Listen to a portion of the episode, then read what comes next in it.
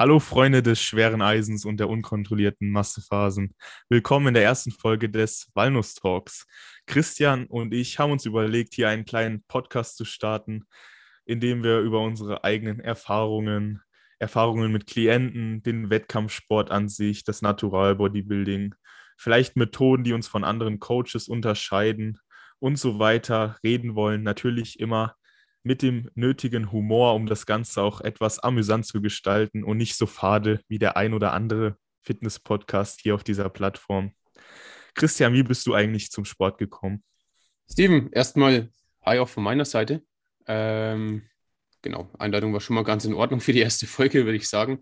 Wie ich zum Sport gekommen bin, eigentlich, eigentlich wollte ich früher immer nur der, der breiteste in der Schule sein, tatsächlich, und ein paar Mädels beeindrucken. Ist wahrscheinlich bei den meisten so. Also achte Klasse hat es bei mir angefangen. Wie alt war ich da? 15, 16. Ähm, und bin dann nach und nach irgendwie auch über meinen Bruder immer tiefer in die Szene reingerutscht, bis ich dann halt einfach mal entdeckt habe, ja, das ist halt ein ziemlich geiler Sport dass halt immer mehr dahinter steckt. Wie war das bei dir so, Steven? Also ich habe äh, mein Leben lang Handball gespielt und habe dann an einem Schulprojekt namens Duke teilgenommen. Da musste man unter anderem eine neue Sportart für sich entdecken und ausprobieren.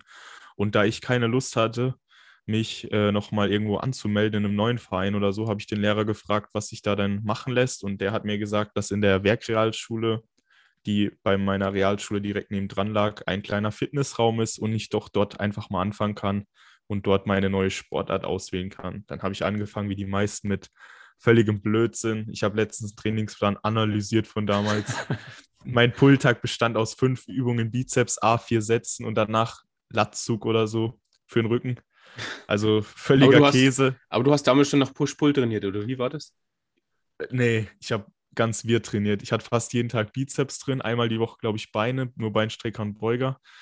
Äh, ja, ich denke, das geht vielen so. Aber letztendlich bin ich auch dankbar für diese Zeit, weil es hat mir wahnsinnig viel Spaß gemacht. Und ich weiß nicht, ob ich jetzt immer noch dran geblieben wäre, wenn ich von Anfang an perfekt trainiert hätte, aber es mir dafür nicht so einen mhm. Spaß gemacht hätte. Und dann ging es halt irgendwann im Fitnessstudio los. Hatte ich dann eh schon länger vor, ähm, weil da eben halt nicht so die Möglichkeiten in dem Fitnessraum waren. Und da fing die Reise dann an, ganz oldschool.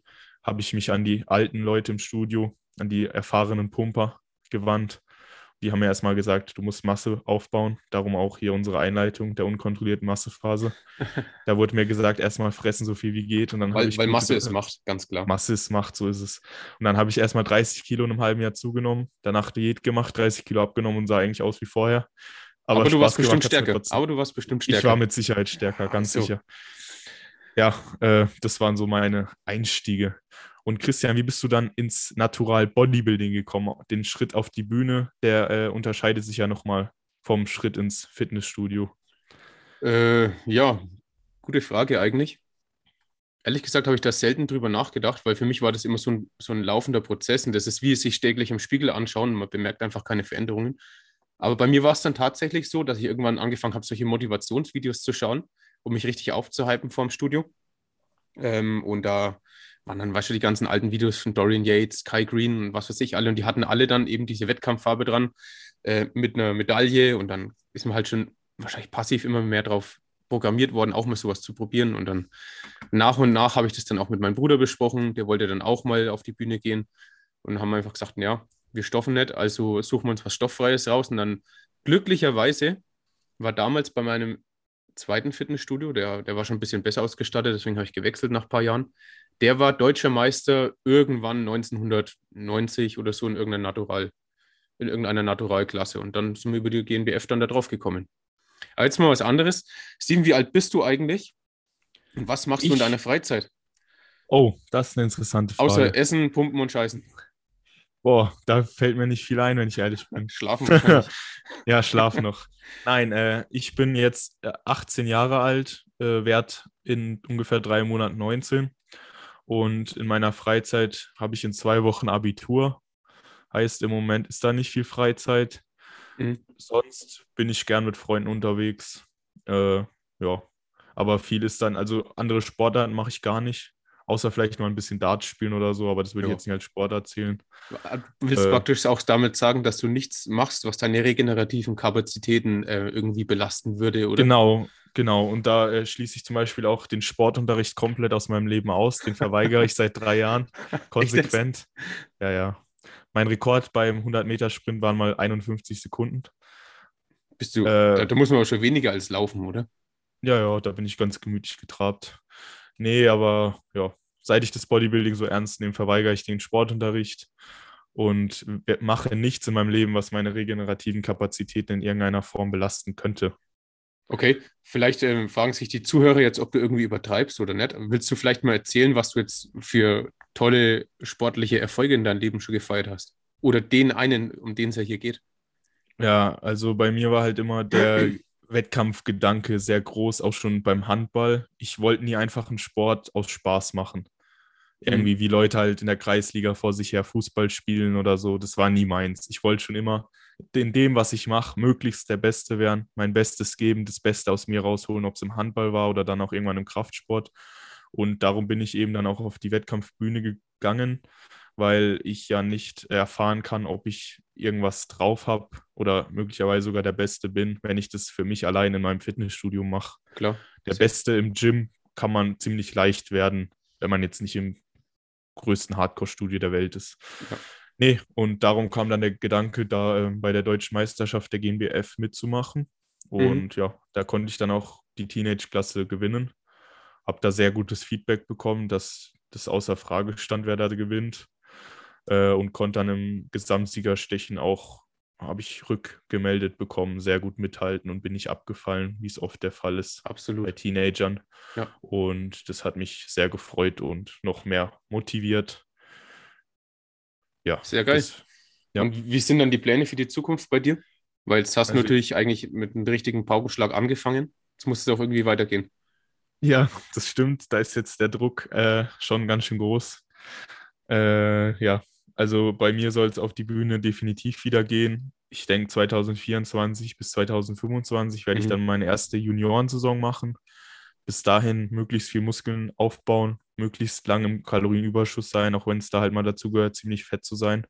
Mhm. Irgendwo gehört es im Naturalsport, glaube ich, dazu, wenn man sich jetzt mal so die erfolgreichsten anguckt. Die hatten alle ihre Zeit, wo sie eigentlich zu fett waren. Aber in dieses Paul Fett. Na gut. Na, der hatte aber auch Phasen, da war er schon ganz schön schwammig. Ja, zeigen sich halt auch immer von der guten Seite. Also, ja, wenn sie definiert ja. sind, machen sie viele Videos. Aber gut ist eine ja. andere Sache ja, äh, nee, auf jeden Fall jetzt erstmal aufbauen, Masse aufbauen. Ich bin auch sehr ähm, Kraft-3-Kampf begeistert. Also ich liebe die Grundübungen, probiere mhm. da so stark wie irgendwie möglich zu werden. Äh, und dann soll es 2024 bis 2025 in die erste Juniorensaison gehen.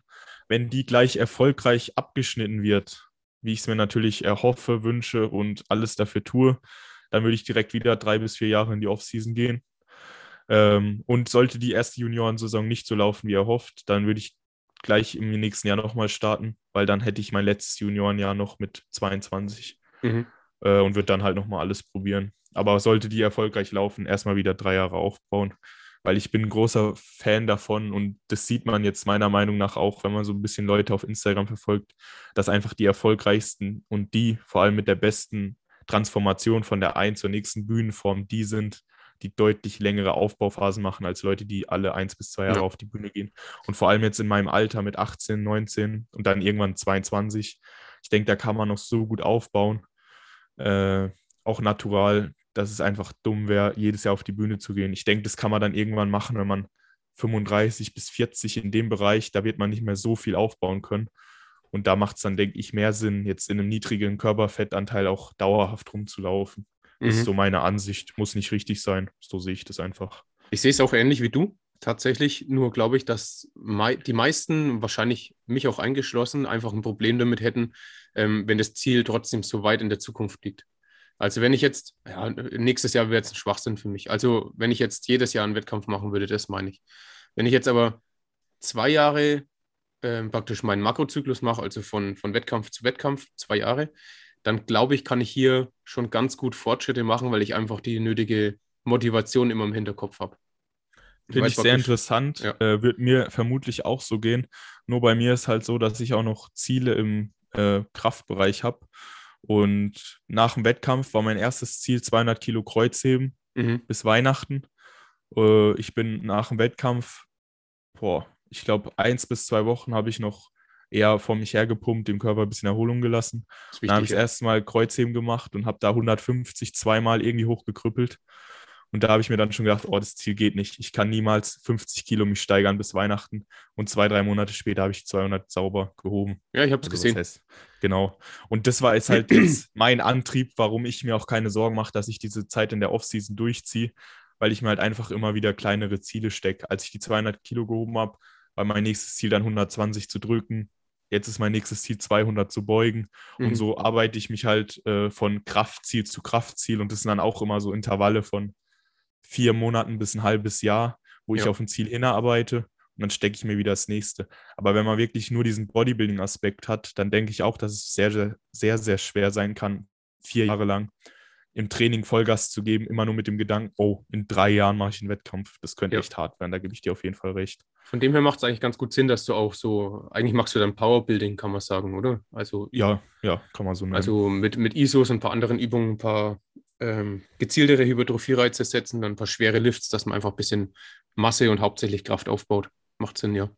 Finde ich gut. Wie sind deine Pläne? Welche äh, möchtest du dann direkt das Profidebüt machen oder wie sieht es aus in anderthalb Jahren? Mm. Herbst, Herbst 2023 möchtest genau. du wieder starten? Genau, Herbst 23 ist angepeilt. Für jeden, der es nicht weiß, ähm, ich habe letztes Jahr zweimal einen Profi-Titel erreicht bei der PNBA, INBA. Das heißt, das habe ich gemacht, indem ich einen Gesamtsieg bei der Classic Physik-Klasse in Ungarn gemacht habe und dann noch ja, fünf Wochen später bei der Deutschen in der Bodybuilding-Klasse bei der GNBF. Seitdem darf ich mich glücklicherweise Profi nennen. Offiziell zwar nicht, weil es dann noch ein paar, wie heißt es, ähm, bei der PNBA muss man dann Mitgliedschaft zahlen und die habe ich jetzt nicht gemacht. Ist ja jetzt für mich nicht weiter schlimm. Profidebüt soll trotzdem 23 sein und zwar habe ich das vor, dass ich mir mit den ersten Wettkämpfen wieder mal den Profititel einfach, ja, erschleich oder verdiene, besser gesagt. Und mit dem neuen Profititel kann ich dann meine Mitgliedschaft dann bezahlen praktisch, also ab diesem Zeitpunkt. Und dann kann ich bei meinem ersten Profi-Wettkampf teilnehmen. Der Sinn ist einfach der, wenn ich jetzt in 23, also Herbst 23, sowieso meine Profikarte nicht verdienen würde, hätte ich wahrscheinlich keine Bestform und dann würde ich auch bei den Profis schlecht abschneiden. So ist jetzt meine ja, Denkweise. Macht Sinn. Macht Sinn. Genau. Äh, was vielleicht auch noch viele interessieren würde, wie sind wir jetzt eigentlich dazu gekommen, hier zusammen einen Podcast zu machen, zusammen zu coachen. Und ja, dass wir das hier gerade alles so ein bisschen zusammen aufziehen, auch den Instagram-Account und so weiter. Mhm. Willst du da mal was zu sagen? Wo haben wir uns überhaupt kennengelernt? Ich kann mal anfangen und du kannst immer dazwischen grätschen, wenn dir was einfällt. Wir haben uns ja sozusagen eigentlich beim Gesamtsiegerstechen bei der GNBF kennengelernt. Also war Sau dann schon geil. ziemlich wild. Ähm, man geht irgendwie so als Einzelkämpfer hin und irgendwie wächst man dann so in die ganze Community rein, bildet Freundschaften und ein richtig geiles Netzwerk. Und da haben wir uns dann auch danach beim Pizzaessen recht viel unterhalten und beim, beim Weg zur Eisdiele und was weiß ich, ja, was ja alles. Ich weiß noch ganz genau, du hast mir geraten. Übertreib deine, äh, jetzt hier die zwei Wochen sind ganz wichtig ja. für die Zukunft, übertreib es nicht. Und ich dachte, ich war so motiviert, oh, der Gesamtsieger erzählt mir hier so Tipps und so, ich werde mich an alles halten drauf geschissen. Ich habe in zwei Wochen fast 20 Kilo zugenommen, ich habe nur gefressen. Also hat dann auch nichts gebracht, deine ganzen Tipps, aber äh, ich war auf jeden Fall motiviert und glücklich. Ein bisschen fressen muss man ja. Klar, ja, ein bisschen, bisschen fressen muss man. genau, und da haben wir uns kennengelernt und auf Instagram dann gleich gefolgt, immer ein bisschen geliked, geschrieben, was weiß ich. Und wir haben dann witzigerweise dieses Jahr unsere ersten Wettkampfathleten auf die Bühne gestellt, unabhängig voneinander, die aber Geschwister waren. Ja, also, das ist ähm, echt eine saugeile Geschichte. Ja. Ist eigentlich ein richtig geiler Schicksalsschlag. Also ähm, Vince war ja mein Athlet und sein Bruder, der Kilian, bei dir. Ähm, und dann, ich weiß nicht, wie, wie das dann rauskam. Ich glaube, der Steven, äh, nee, Quatsch, der Steven bist du. Der Vince hat zu mir dann gesagt, ja, sein Bruder startet ja auch. Ähm, und ob der bei mir mal ein Posing mitmachen kann. Ja, irgendwie so halt. Und dann habe ich gesagt, ja, wer, wer ist denn sein Vorbereiter? das ist der Steven Kilian. Ich gesagt, den kenne ich doch mit dem wir vom Gesamtsieger stechen. Und dann haben sich irgendwie hier so die Lücken geschlossen. Wir haben dann seitdem vermehrt geschrieben ähm, und haben dann auch zusammen eine Ferienwohnung beim letzten Wettkampf gemietet mit unseren Athleten. Ja, und dann kam die Idee mir auf, dass wir so aus einem größeren Rahmen einfach aufziehen wollen und einfach im Team, weil es halt, wir haben ja eigentlich die letzten Wochen eh immer viel miteinander geschrieben, hey, was würdest du machen? Ähm, dann die Krönung war dann natürlich der Wettkampfvorabend, wo wir zusammen angepinselt haben, die Posing-Verbesserung zu zweit. Also da war halt einfach dann doch ja. das Teamfeeling ein bisschen geiler, als wenn man es allein macht. Ja. Nee, wir haben einfach von Anfang an gemerkt, äh, es harmoniert ganz gut. Wir verstehen uns nicht nur auf Coaching-Sicht, wir haben ziemlich gleiche Ansätze. Äh, wir sind beide eher noch, dass wir jetzt sagen, im Training hart reingehen und nicht alles zu überanalysieren. Immer den aktuellsten wissenschaftlichen Stand, aber kombiniert mit der Leidenschaft eines Oldschool-Bodybuilders. Das hat falsch. von dem, Nein. genau, schwer und falsch. viel hilft viel. Machst du Und für Wachstum. macht Wachstum, genau. Genau. Nee, wir haben gemerkt, es passt einfach, das harmoniert sowohl von Coaching-Sicht, was unsere Ansätze angeht, genauso eben aber auch auf zwischenmenschlicher Ebene, was ich da extremst wichtig finde, wenn man sich jetzt eben so einen Kollegen ans, äh, mit ans Board holt, dass es auch einfach so passt, dass es jetzt nicht jemand ist, mit dem man privat sich nicht verstehen würde. Und wir haben einfach gemerkt, es passt super. Wir haben super als Team funktioniert. Äh, unsere Gute beiden Ergebnisse Athleten eingefahren, muss man auch sagen. geisteskrank abgeschlossen. Sahen Ja. beide super aus. Ich war extrem zufrieden. Da kommt jetzt nicht nur Druck auf mich, sondern auch Druck auf die Athleten, weil ich habe im Moment einmal teilgenommen, einmal gewonnen, einen Athleten gestellt, einmal gewonnen. Mhm. Alles, was da noch kommt, der Erste, der mir meine Quote zerstört, der, Der wird direkt raus. Sowas von. Da, da werde ich nicht erwähnen, dass ich das war. Ich will dann irgendwann so eine 32 zu 0 Quote oder so. Du kannst dann ja einfach sagen, dass die, die nicht Erster gewesen sind, die haben halt gecheatet oder sowas. Ja, Ja, die waren dann auf Stoff oder so. klar, die haben sich alles verstopft. Ja. Die sind weich geworden, weil sie stoffen. Die sind weich geworden. Ich habe einen falschen Stoffplan geschrieben. Nein, auf jeden Fall, das passt einfach super. Wir haben uns super verstanden. Es macht extrem Spaß, zusammenzuarbeiten. Und ich kann noch sehr, sehr viel von Christian lernen. Und genauso denke ich, dass Christian selbst von sich sagt, dass er oft in seinen Dingern so ein bisschen eingefahren ist und es ihm da auch Wunderbar. hilft, wenn einer neuen Input gibt. Und dann äh, profitiert jeder davon. Und ich denke auch, dass die Athleten davon profitieren, denn vier Augen sehen mehr als zwei. Absolut. Du hast auch schon richtig angesprochen. Mir tut es tatsächlich wirklich gut, wenn ich deine Stories immer mal anschaue und wenn wir miteinander reden, weil ich oftmals ein bisschen dazu veranlagt bin, von den Basics wegzudriften. Und dann zieht es mich aber dann doch wieder zu einfach Grundübungen ähm, und stärker werden hin. Das ist halt einfach die Kernessenz vom Muskelaufbau. Aber, also wir schneiden das jetzt auch nicht raus, wenn einer husten muss. Corona-Phase macht das Ganze ein bisschen länger. Ähm, wir haben die Zuhörer jetzt schon ziemlich lange, also die, wir sagen jetzt nicht mehr Zuhörer, wir sagen PumperInnen. Nein, PumperInnen sagen wir nicht. Also jeder, der sich irgendwie durch unsere nicht äh, gender konforme Sprache angegriffen fühlt, angegriffen fühlt, kann gehen. Genau, der kann der- den Podcast abschalten. bitte, den wollen wir hier nicht bitte haben. gehen. Genau. Und auch deabonnieren. Und einen Östro-Shake trinken danach. wir haben jetzt die, die Pumper nicht innen, die Pumper, lang genug darauf hingespannt, warum wir denn eigentlich uns den Walnuss-Talk nennen. Oh, gut. Oder? Da Also hab wir müssen ja auch die ganz Fragen vergessen. beantworten, die wir am Anfang auch offen gelassen haben. Ja, also der Walnuss-Talk. Äh, willst du es erklären? Hast du diese Ehre? Also wir können ja immer so ein Stückchen vervollständigen, weil wenn sich jetzt der eine oder andere vorstellt, was hat eine Walnuss eigentlich mit Bodybuilding zu tun, dann fallen ihm bestimmt so Omega-3s ein und keine Ahnung, gut fürs Hirn, aber wir Pumper sind ja eh dumm. Deswegen fürs Hirn, das ist schon mal keine Begründung. Vielmehr ist es eigentlich zum einen die Härte. Ja, also eine Walnuss ist unheimlich hart.